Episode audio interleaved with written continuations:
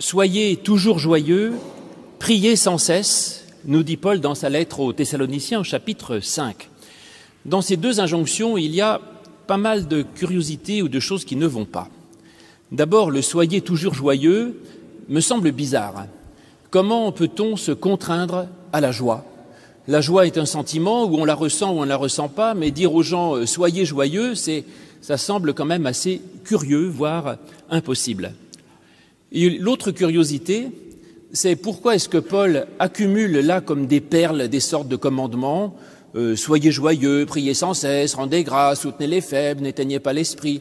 Est-ce que nous avons là une sorte de, de fatras de commandements les uns à côté les autres comme une sorte d'inventaire absurde? Ou est-ce qu'il y a un lien entre tout cela et que Paul serait peut-être un peu moins bête que ce que l'on pense? Et en particulier, je dois cela à mon collègue et ami euh, James Woody qui a prêché là-dessus il y a quelques années et qui m'a ouvert un, une porte à laquelle je ne pensais pas. L'idée, c'est est-ce que par hasard, le deuxième élément de la phrase que je vous ai citée ne serait pas l'explication du premier? Soyez toujours joyeux, priez sans cesse. Vous ne voyez pas comment être toujours joyeux Eh bien, pour être toujours joyeux, priez sans cesse. C'est-à-dire que le, deuxième point serait l'explication du premier, la méthode du premier. Et est-ce que la prière pourrait être effectivement une sorte de, de méthode de joie? Alors pour ça, il faut voir et ça peut permettre de redire un petit peu ce qu'est la prière. Et donc j'ai plusieurs explications possibles qui me font penser que c'est vrai. Le premier point, c'est que quand on prie, on met en ordre ses sentiments par la parole. Et quand je dis ça, il n'y a même pas besoin de croire en Dieu, si vous voulez. Euh, la prière consiste à verbaliser euh, ce que l'on a ressenti, ce que l'on a fait, ce que l'on a aimé, les, le, les sentiments qu'on a pu avoir dans le passé, de culpabilité, de reconnaissance, et aussi les sentiments qu'on a pour l'instant de ce que l'on vit, et également ce qui nous projette dans l'avenir de crainte, d'espoir ou d'autre chose. Et donc la prière consiste à verbaliser ce que l'on ressent. Et ça, c'est une chose tout à fait euh, positive. En effet, que je vous disais que ce n'est pas la peine de croire en Dieu pour cela, que ce soit un monologue ou un dialogue imaginaire vis-à-vis -vis de quelqu'un euh, qui n'existe même pas, peu importe, le fait d'objectiver ce que l'on ressent met en ordre nos sentiments et nos pensées, et ça c'est extrêmement positif. C'est d'ailleurs la, grande découverte, si c'en est une, de la, psychanalyse et de Freud, qui, qui consiste à dire aux gens euh, vous avez plein de choses dans votre vie qui sont en désordre et que vous n'arrivez pas à gérer, et le fait d'être obligé de les dire, d'en de de, parler, eh bien, ça permet d'arriver à les rendre gérables. Alors pourquoi? Pour plusieurs raisons. D'abord parce que euh, quand il y a des choses qui nous qui, nous euh, déstabilisent dans la vie, le fait de pouvoir les nommer, de pouvoir les comprendre, de pouvoir les définir, eh bien, ça les met à distance. Euh, ça, on le sait. Euh, rien n'est pire que d'avoir un ennemi qui rôde, qu'on ne connaît pas, que l'on ne nomme pas. Quand on sait où est la difficulté, quelle est, eh bien, on peut la gérer, si vous voulez. Et on peut la gérer aussi parce que, dès le moment qu'on dit quelque chose que l'on ressent, cette quelque chose devient objective et finalement on la fait sortir de, soi-même pour être un objet face auquel on est et que l'on peut affronter. Tant qu'on n'en a pas fait un objet dont je parle, que je décris, que je comprends, que j'assume, je connais, que je délimite, eh bien la chose à l'intérieur risque d'être mélangée avec mon être propre et finalement je, ne sais plus si, je suis triste ou si j'ai de la tristesse, si vous voulez. Donc le premier point, c'est une très bonne démarche que, que de pouvoir mettre des mots sur ce que l'on ressent.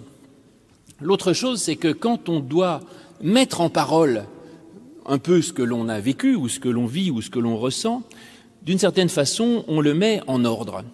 Et la prière que je vous invite à faire tous les soirs, donc voilà, vous faites le bilan de votre journée de, et de, votre futur que vous pensez, eh bien, on met les choses en ordre.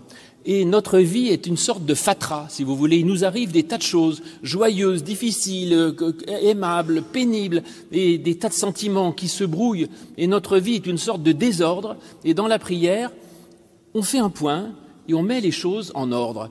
Et les mots sont des sortes de petites cases dans lesquelles on va ranger chaque chose. Et quand on met les choses en ordre, c'est tout de suite beaucoup plus agréable. C'est vrai que je crois que le désordre, je dis pas ça pour les, les, chambres de nos adolescents là, mais ils ont un ordre à eux, c'est différent, c'est pas celui de leurs parents, donc il euh, faut les comprendre. Mais le désordre a quelque chose d'angoissant. Euh, quand euh, si votre appartement est cambriolé et que vous rentrez, que tout est en désordre, c'est effrayant, si vous voulez. Et donc, première chose que l'on fait, c'est de mettre de l'ordre. Et quand c'est bien rangé, il y a une sorte de sentiment d'harmonie qui se dégage et qui, donne une joie profonde. Euh, si vous êtes, si vous prenez soin d'un jardin, vous le savez, quand on, a, on arrive dans sa maison, si vous avez une maison de campagne, des, des plantes partout, c'est affreux, on, on travaille tout le week-end et un peu au moment où on s'en va, la pelouse est tondue, les plantes sont là, tout est en ordre. Ah, on se dit c'est beau, c'est bien. Et donc l'ordre est agréable et j'aime mieux un, jardin bien travaillé, si vous voulez, dans lequel je me sens bien, euh, qu'une forêt vierge qui peut avoir ses charmes, mais qui en fait recèle plein de dangers partout, des pitons cachés derrière les arbres, des, des bêtes effroyables, et une sorte de désordre dans lequel on, on, ne sait plus où on est en fait. Donc l'ordre a quelque chose, je crois, de satisfaisant, et rien que cela, eh bien, si vous priez en, en faisant ce travail de parole et de mise en ordre, eh bien, ça suscite une sorte de joie euh, interne, finalement, d'une joie inévitable. Mais, deuxième point, pour lequel la prière est source de joie, c'est que la prière n'est pas juste un inventaire de, tout, ce qu'il y a dans sa vie. Il y a une dimension de la prière qui est absolument essentielle, c'est ce que l'on appelle l'action de grâce. L'action de grâce, c'est de remercier. Alors là encore, je dirais euh, que est-ce que, que, Dieu a besoin qu'on le remercie? Il est sûrement très content qu'on lui dise merci, mais même pour nous, rendre grâce est une chose absolument essentielle, parce que rendre grâce, c'est dans sa vie chercher ce qui est beau, chercher ce qui a été lumineux, ce qui a été grand, formidable, source de joie, et le mettre devant soi et dire voilà, il y a ça, c'est une merveille, et j'en rends grâce. Et cette, cette, cette attitude, cette démarche est quelque chose d'infiniment positif, en fait, qui invite à se tourner vers le positif, à le mettre devant soi et le mettre au centre de soi. Parce que dans toute vie, il y a des tas de misère et de malheur, et on a vite fait de prier Dieu quand ça va mal. Et pourquoi pas, je vous ai expliqué, ça peut arranger un peu les choses, mais le mieux, c'est quand même de rendre grâce et d'essayer de, de, se tourner positivement vers ce que l'on trouve de bon dans sa vie. Alors ce n'est pas toujours facile de trouver le bon, et c'est pourquoi je vous ai lu tout à l'heure cette parabole de, de, celui qui trouve un trésor dans un champ et qui est prêt à, à acheter tout le champ pour avoir le trésor. Ou alors il y a aussi une autre parabole dans l'Évangile de la femme qui a perdu une pièce euh, et qui balaye, qui, qui, qui justement va, va, balayer, enlever la poussière, mettre en ordre pour trouver la pièce. Et quand elle a trouvé la pièce, elle dit quelle joie Elle appelle ses voisines, ses amis, ses copines. Elle dit réjouissons-nous parce qu'elle a trouvé la pièce perdue dans tout le bazar de son appartement en désordre. C'est ça l'action de grâce. Aller rechercher cette petite pièce qui est bonne et remarquable dans sa vie et la mettre en avant et dire ce bien qu'elle a, je n'en suis même pas l'auteur et donc je le prends non seulement avec joie mais aussi avec un sentiment de reconnaissance. Rien de plus joyeux que cela. Le troisième point qui fait que la prière est source de joie, c'est que quand on prie, on dit je. Et prier, quand on dit je, c'est que on, se fait sujet de sa vie, si vous voulez. C'est-à-dire qu'on se positionne comme sujet par rapport à des événements.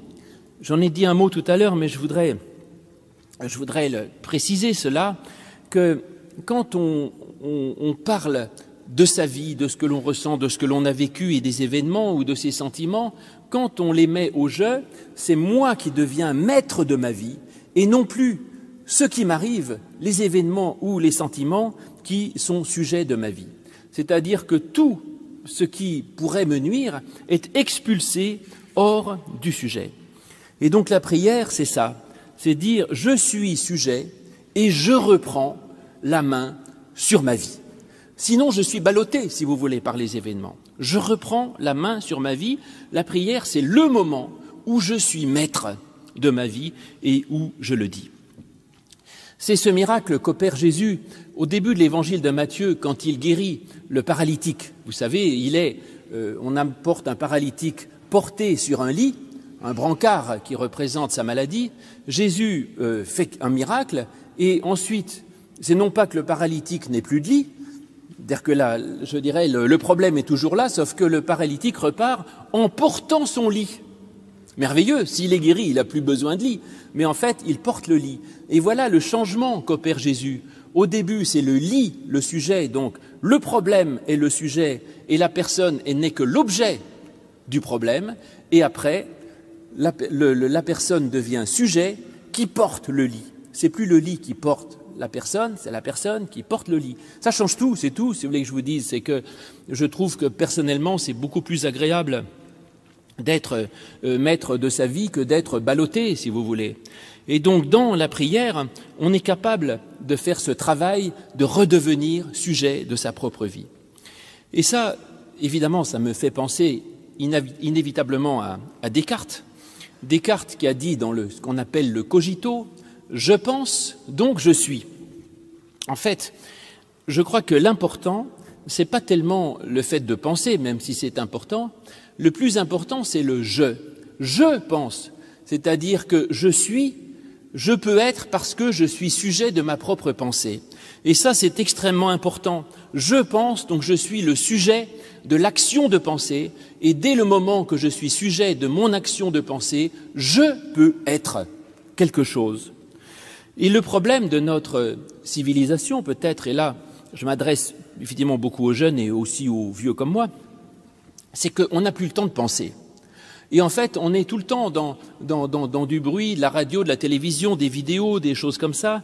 Et en fait, nous devenons des objets, des, prospects, des objets publicitaires. Et en fait, vous regardez une vidéo euh, TikTok et vous en regardez deux, puis trois, puis quatre, puis cinq, puis six et dix, et tout est fait pour faire de vous un objet. Vous êtes un objet que l'on essaye de capter. Et c'est très difficile de reprendre la main et de dire non, je ne suis pas l'objet de tel euh, réseau social ou autre chose, je suis moi et je pense à. C'est moi qui pense et c'est pas euh, Hanouna ou un autre, je pense. Voilà. Et donc je pense que ça, Descartes avait évidemment prévu tout cela. Et néanmoins, ce, je pense, c'est le lieu de la prière, justement. Il n'y a pas beaucoup d'endroits, de, de moments dans la vie où vous, vous pouvez dire je pense et donc pouvoir dire je suis. Je suis qui Je suis moi parce que je pense. Et donc voilà ce que dit Paul, priez sans cesse. Quand il dit ça, euh, il ne dit pas priez quand vous en avez envie parce que vous le ressentez. Il dit euh, ayez une discipline de la prière et prenez le temps de dire je prends ce temps que je garde pour moi pour penser et pour dire je pense. Et à ce moment-là, je suis. Ce qui est une très grande joie, je pense, que d'être quelque chose parce que ça nous fait exister. Et ce je suis est, est, est au, mon quatrième point qui est un peu secondaire peut-être, mais à, à, la notion de la grâce. Parce qu'en effet, je suis, mais je suis quoi? Je ne suis pas terrible en fait, moi. Eh bien si, là apparaît le message de la grâce. C'est assez compliqué d'expliquer à un esprit contemporain ce qu'est le message de la grâce. Au XVIe siècle, ils en avaient une idée. Maintenant, ça veut dire quoi? Peut-être que cela veut dire que, justement, vous avez le droit d'exister. Et Dieu lui-même déclare que ce je que vous utilisez en priant, eh bien, il est accepté et il est valorisé. Donc Dieu dit, vous avez le droit de dire je, et vous avez la grâce d'avoir le droit d'être le sujet de votre propre vie. Il n'y a pas de jugement ni de condamnation. Donc vous dites je, continuez, continuez et allez continuer d'aller dans ce sens. On m'a expliqué quand j'étais petit, je demande pardon à ma mère, que le moi est haïssable. Eh bien non, je ne crois pas que le moi soit haïssable. Le moi n'est pas haïssable. Il est haïssable s'il devient une religion, c'est-à-dire si je me mets à la place de tout. Mais avant de pouvoir aimer quelqu'un, il faut que je sois moi-même quelqu'un. Et si je n'ai aucune considération pour moi-même, que vaut l'amour que je donne? Si je pense que je suis mauvais, nul, incapable, comment pourrais-je aider qui que ce soit? Et donc, avant de pouvoir se tourner vers l'autre, il faut déjà que j'ai construit un moi à peu près potable et qui puisse marcher à peu près debout. C'est ce travail de la prière et c'est le message de la grâce que je dois accepter. Mais en effet, c'est ma cinquième raison de la joie de la prière, c'est que, évidemment, qu'il ne faut pas euh, s'arrêter là. L'égocentrisme n'est ni euh, la solution ultime de la joie, euh, ni celle du christianisme. Mais justement, si vous savez, dans la prière, je vous l'ai dit, il y a ce côté un peu bilan, inventaire, verbalisation, il y a l'action de grâce, et il y a un autre point absolument essentiel, source de joie, ma cinquième, qui est le fait de prier pour les autres. C'est-à-dire que dans la prière, on ne prie pas que pour soi, mais on s'ouvre aux autres. On s'ouvre aux autres, c'est ce qu'on appelle euh, la prière d'intercession, et c'est là une autre très grande source de joie. Alors, je ne rentrerai pas là dans la discussion de savoir est-ce que la prière d'intercession a une efficacité matérielle. Quand je prie pour quelqu'un, est-ce que ça marche ou est-ce que ça ne marche pas? Peu importe que la prière d'intercession ait une efficacité directe, en gros parce que nous sommes tous en lien et que quand je prie pour quelqu'un, je suis en lien avec ce quelqu'un, donc il y a des choses qui circulent, soit euh, indirectes, parce que si je prie pour quelqu'un, peut-être que je m'engagerai à agir pour cette personne, donc la prière pour l'autre indirectement lui bénéficiera quand même. En tout cas, quoi qu'il en soit, prier pour les autres est une source de joie extraordinaire. Et donc priez pour les autres, faites-le. Pourquoi? Eh bien parce que d'abord justement ça fait sortir de soi. Ça permet de, s'oublier soi-même et parfois aussi, il faut bien le dire, de, de relativiser nos problèmes. À force de rester en, euh, centré sur soi-même, nos, problèmes finissent par prendre des proportions considérables. Et quand on prie pour les autres, on met tout ça de côté et tout à coup, on s'ouvre vers quelqu'un d'autre et ça crée une, libération intérieure, source d'une joie absolument euh, considérable. Par ailleurs, il y a évidemment une joie formidable d'agir euh, pour les autres. Et donc prier pour les autres, ça donne une joie même supérieure au fait à celle de prier pour soi. C'est ce que dit Jésus dans cette, cette parole euh, qui n'est pas dans l'Évangile, mais qui est dans les actes des apôtres, où Jésus a dit Il y a plus de joie à donner qu'à recevoir. Eh bien, c'est vrai. Prier pour les autres est certainement une, une source de joie considérable, et c'est tout à fait bienfaisant. Et c'est une joie infinie, parce que cette joie a un nom, en fait, c'est l'amour, tout simplement. L'amour, c'est de, s'ouvrir à l'autre et de donner à l'autre, et il n'y a pas de plus grande joie que, l'amour. Donc oui, la prière pour les autres est une source de joie. Et puis, ce sera mon sixième point, cette prière pour les autres n'est pas juste de, de s'oublier soi-même pour penser aux autres. Tout à l'heure, je vous ai dit, on prie pour soi et on prie pour les autres peut-être qu'une autre raison pour laquelle cette prière est tellement source de joie, c'est que ça fait la synthèse entre le je et le vous et le tu. C'est-à-dire que dans la prière, on n'est pas seul, mais justement on est en communion avec d'autres et on est en lien avec d'autres. Donc la prière est en plus un lien avec les autres. La solitude, fait du bien de temps en temps, momentanément, mais sur le long terme, c'est pas franchement une bonne chose. Et c'est plutôt euh, source de souffrance. Euh, être avec d'autres, c'est une source de joie. Je dirais, on se rencontre, on est ensemble, on est nombreux, on prie ensemble, on chante, on discute, on rit. C'est merveilleux d'être plusieurs. Et dans la prière, justement, on n'est pas seul. On est en lien avec d'autres.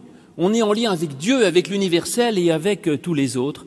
Et la joie de la, la, la communauté, la joie de partager est quelque chose que nous expérimentons tous et qui est également évoqué dans le, ce psaume 133 que j'aime tant, qui dit Oh, qu'il est bon, qu'il est doux pour des frères d'habiter unis ensemble, c'est là que Dieu donne sa bénédiction et la vie pour toujours. Oui, c'est quelque chose d'essentiel. Et tout à l'heure, quand je parlais de Descartes et de son cogito, je pense donc je suis, finalement Descartes a, a manqué quelque chose à mon avis c'est que ce je pense du cogito est terrible. cette espèce de solitude du sujet qui pense tout seul et qui est tout seul. C'est effroyable. Et je crois que là, Descartes est passé à, côté de quelque chose. Ce je pense peut être une torture quand je pense en tournant en rond sur moi-même. Et ce je pense doit être libéré et transcendé par un tu et par un nous. Je pense pas tout seul, mais nous pensons. Et là, c'est une source de joie formidable. Alors vous disais-je, certes, euh, pas tout le temps. Il y a un temps pour tout. Il y a un temps pour être seul. Il y a un temps pour partager. Il y a euh, Jésus lui-même. À certains moments, on nous dit qu'il se retire dans la montagne pour prier seul. Et donc, il y a un, je, il y a un tu, il y a un nous. Et, le je est une source de joie, le tu est une source de joie, le nous est une source de joie. Et ces trois choses sont, euh, je dirais, sont, sont de différentes manières des sources d'une joie extrême et tout cela se, résumant, se subsumant dans la prière euh, du Notre Père, qui, cela ne vous a pas échappé, euh, est au nous. On ne dit pas donne-moi mon pain, pardonne-moi, fais-moi ci, fais-moi ça, ni euh, donne le pain aux pauvres et puis pardonne à ceux qui font plein de péchés. C'est donne-nous notre pain, pardonne-nous. Quelle joie de pouvoir prier ensemble et de se dire qu'on n'est pas seul. Je continue, autre source de joie. La prière est vraiment pleine de ressources. C'est que je vous ai dit, la prière met en ordre, d'accord, elle met en parole, elle relativise, elle donne la relation avec les autres, mais elle va même au-delà. Elle va au-delà parce que ce tu auquel je parle ou auquel je pense n'est pas simplement euh, les autres autour de moi, mais c'est Dieu lui-même. Et donc dans la prière, je parle à Dieu. Excusez du peu, c'est quand même, c'est merveilleux, j'ai le droit de parler à Dieu. Mes enfants m'ont demandé Est-ce que tu as déjà parlé au président de la République? J'ai dit Ben non, je crois pas, je n'ai pas eu cet honneur. Mais à Dieu, je peux parler, au plus grand du monde. Et donc je parle à Dieu, c'est-à-dire que quand je prie, je convoque dans ma propre vie celui qui est la perfection, celui qui est la vie, la joie, le plus grand que moi, et ce qui est au-delà de tout. Et donc, quand je prie, je m'ouvre sur une dimension transcendante qui est au-delà non seulement de mes problèmes et des problèmes des autres, mais qui m'ouvre vers, vers l'absolu, vers l'idéal, vers la beauté même, vers la vie même, vers la lumière même. Et donc, la prière est une source de joie incroyable parce qu'elle est, elle nous fait aller au-delà du terrestre, si vous voulez. Moi-même, ma vie je dis, j'assume mon jeu, il y a la grâce, mais mon jeu n'est pas franchement toujours très beau, parfois cabossé, et on me dit de me tourner vers l'autre, mais mon prochain, il n'est pas toujours très clair non plus, si vous voulez. Quant au nous, ma collectivité, ma communauté, ben, elle est bancale également, et tout à coup, je m'ouvre vers la beauté pure, vers l'amour pur, vers la lumière pure.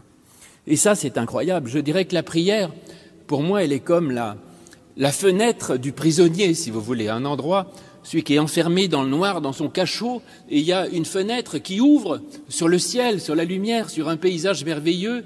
Et prier, c'est ça, c'est tourner ses regards vers cette fenêtre qui m'ouvre vers le ciel, et de pouvoir, même en peu de choses, être tout à coup transporté dans le ciel. Et ça, c'est évidemment source d'une joie immense. Et, et je dirais plus loin encore d'ailleurs, parce que cette communication avec Dieu est encore plus profonde que ça. Et ce n'est pas forcément évident, mais si vous savez ce que c'est que le sentiment religieux, vous comprendrez. Euh, mais si peut-être vous pourrez le saisir en partie, je ne sais pas. Mais en tout cas, pour moi, c'est et ceux qui expérimentent, qui savent là le plus profond de la prière, peuvent comprendre ce que je dis. Et si vous ne le savez pas, vous pouvez apprendre à le comprendre. C'est que ce n'est pas juste une parole objective mais c'est un temps d'intimité avec moi-même qui m'ouvre, je vous disais, à une dimension qui me dépasse et que je reconnais comme infiniment bienveillante. Et donc dans la prière, il y a cette espèce de, capacité à, se recueillir, à, se, à faire silence en soi, à aller au plus profond de son être et d'être envahi d'un sentiment infini qui est comparable à celui de, de, l'amour, de la bienveillance, de la tranquillité, de la paix. Et donc la prière peut générer en soi euh, ce, ce, sentiment, ces sentiments qui sont infiniment bienfaisants. Et donc dans la prière, on peut se, je dirais, se mettre dans les bras de, Dieu, de son tendre Père. Et on peut rechercher sa douce présence et avoir ce sentiment de ne pas être seul, mais d'être aimé, d'être accompagné, d'être compris. Il y a en Dieu un amour qui est merveilleux parce que c'est le seul amour qui ne puisse jamais me blesser. Même ceux qui m'aiment le plus peuvent avoir un mot désagréable, une attitude qui me blesse, ou ne pas me comprendre, ou je n'ose pas dire les choses. Mais en Dieu, cet amour est total. Il y a un lieu où tout à coup je sais qu'il y a un amour qui me reçoit et qui ne me fera jamais de mal.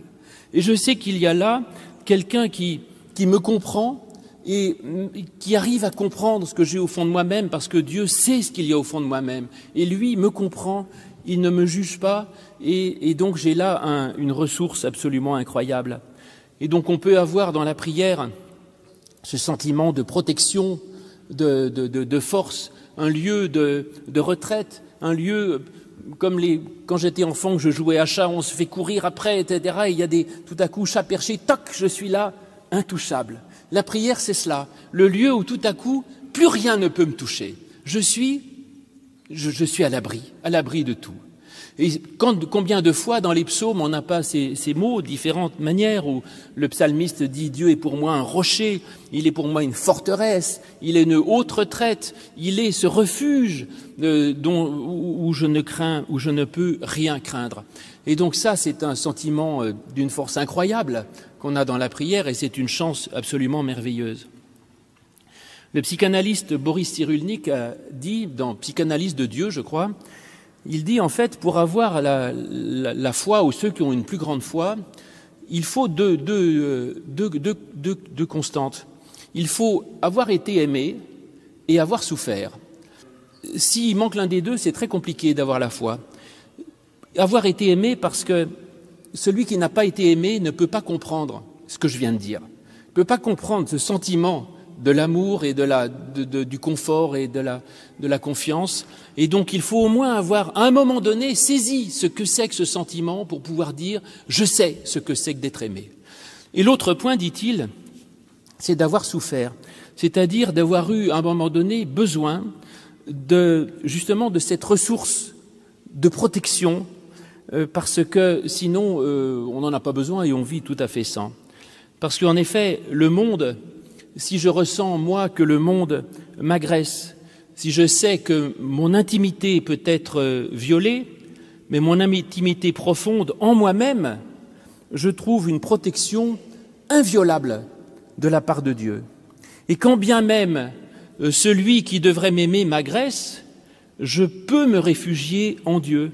Et là, je suis bien, je suis en paix, je suis tranquille.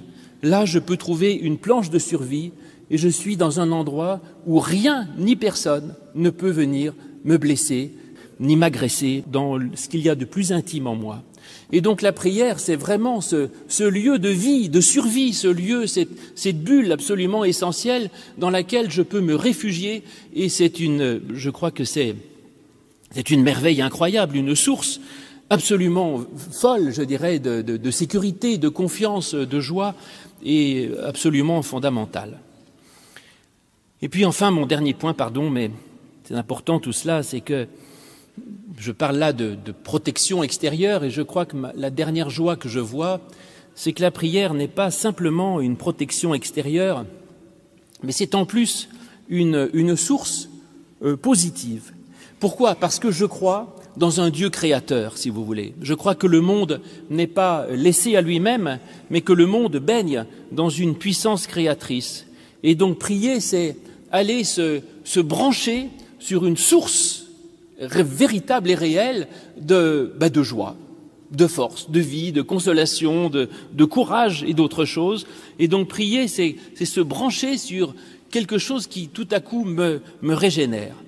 Alors comment je le ressens? Eh bien, je vais vous le dire, je, le ressens quand je, on en a moins maintenant, mais autrefois on avait, vous savez, ces téléphones sans fil là qui ont une base et euh, on, le promène et quand on le repose sur sa base, il fait bloup et tout à coup, il est bien. Eh bien, pour moi, la prière, c'est ça.